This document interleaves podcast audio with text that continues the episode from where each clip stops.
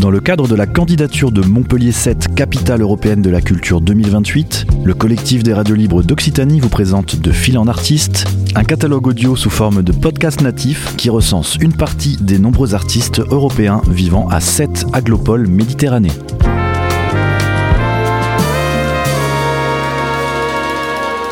Un projet proposé et réalisé par Radio Clapas, Divergence FM et Radio Campus Montpellier.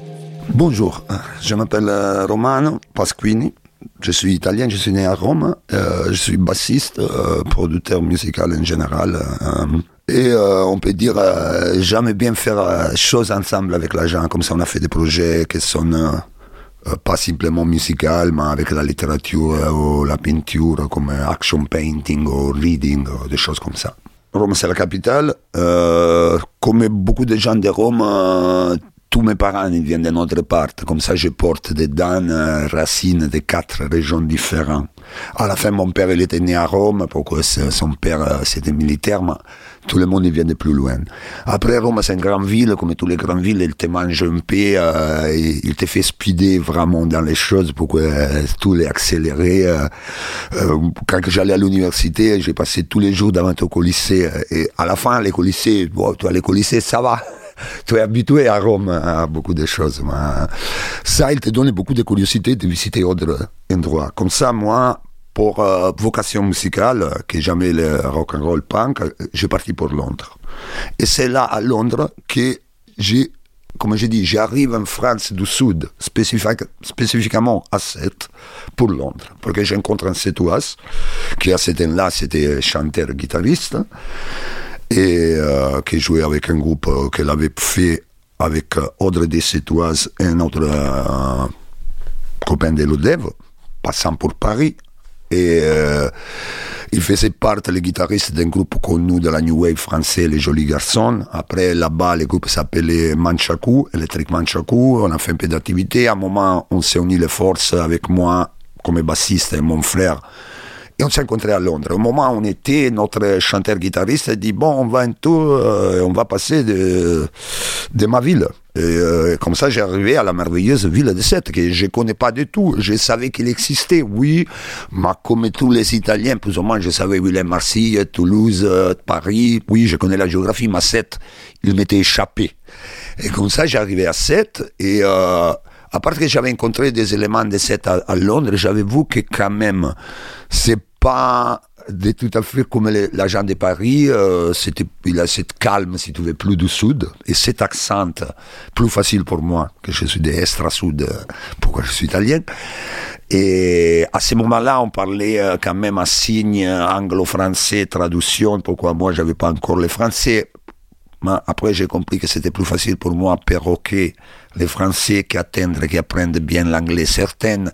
Et comme ça, à la fin, j'ai arrivé à parler un peu de français. Comme ça, on arrive à 7 et moi, j'ai resté extra surpris pourquoi 7, comme petite ville, il était plein d'énergie, il avait beaucoup de groupes, il avait cette chose pour nous incroyable en Italie comme la médiathèque, déjà, je parle de 30 ans avant, et euh, les salles euh, de, de répète communales, euh, sept, il a sept salles de répète communales que le groupe partage. J'ai trouvé ça exceptionnel pour l'art. En même temps, quand arrivé, j'étais présenté à tous les artistes graphiques et à, tout le, et à beaucoup de gens musicaux. J'étais hyper content. Après, j'ai continué à venir comme étape de tour pour plus ou moins 30 ans. Après, on a fait des disques ensemble. On a commencé à faire des groupes, euh, on peut dire, italo-sétois ou sept italiennes. Et des années avant, euh, pour une combinaison musicale et de travail, après le deuxième confinement, je, euh, je suis venu à vivre à 7. Et finalement, euh, j'habitais dans une ville vachement... Pour moi, c'est presque une ville parfaite. Tout c'est à 5 minutes. Euh, il a l'art, il a les ouvriers, euh, il a tous les côtés 7. Euh, il a les bateaux, il a la colline de Saint-Clair avec la croix, il a les ouvriers qui travaillaient dans les portes, il a, les, moules, les moules, les il a les tannes, il a cette double façon.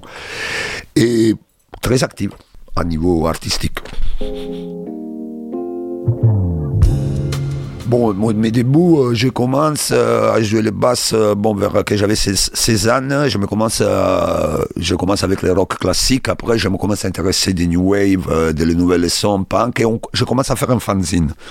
dans les années 80, un contemporané avec les commencements musicaux, pourquoi c'est dur quand tu commences à faire la chose que tu veux, pourquoi tu n'es pas encore bonne à faire sortir les sons que tu veux?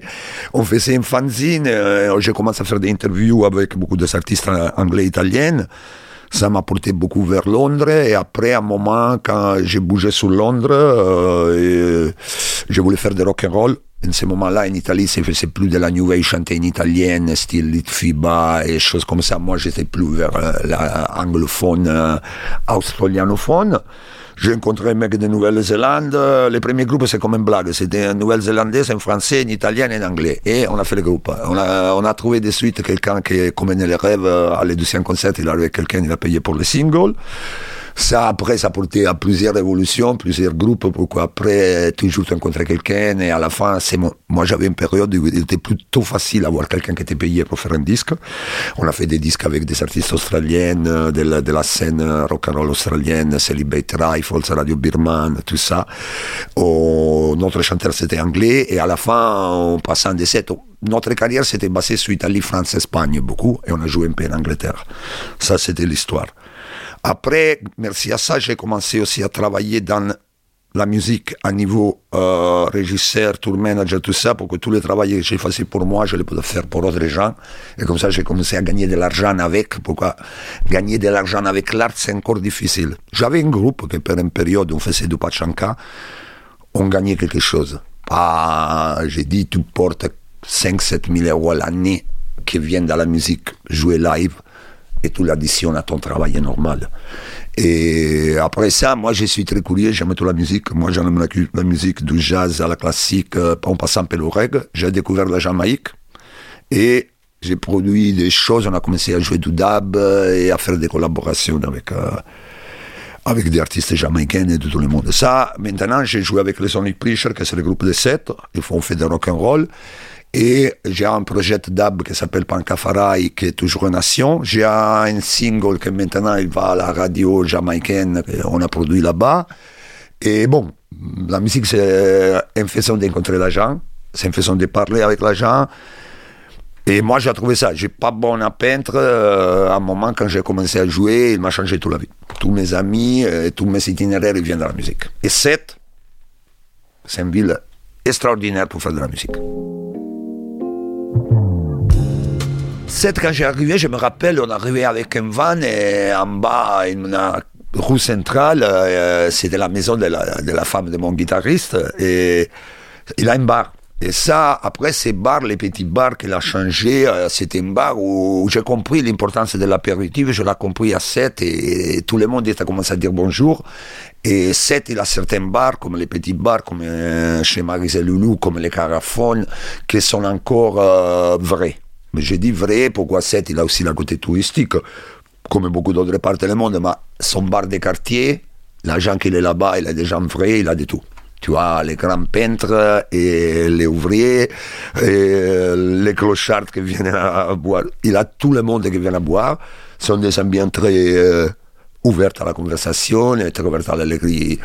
C'est, il a un côté d'allegrie presque espagnol. Si tu veux, euh, il a certaines choses, les marchés aux pousses de la dimanche. Euh, euh, la beauté de les canals euh, et de passer tous ces ponts, un petit côté Venise euh, et sans clair que tu peux aller à nous et garder tout de loin et te détacher complètement dans la confusion.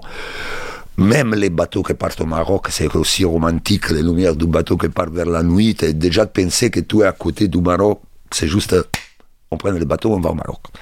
Je trouve que cette c'est une porte vers euh, le futur euh, au même temps, qu'il a beaucoup de traditions qui viennent de passer. Et tout ça, je le trouve extraordinaire. Il a la culture des pêcheurs italienne, il a la nouvelle culture de la Révolution française, de, euh, que ça marche tout très bien. Je trouve que, après, je viens de l'Italie où ça marche tout mal. Euh, je trouve qu'à 7, ça marche tout plutôt bien. L'intégration sociale, ethnique, politique, il n'a pas de gros. Tout l'argent, il vient ensemble. c'est pas.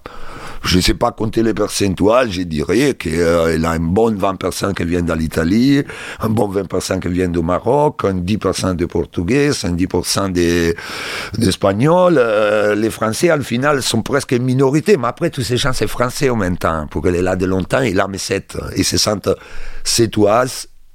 Aussi, c'est là des racines qui viennent de loin. Ça, c'est le beau de cette.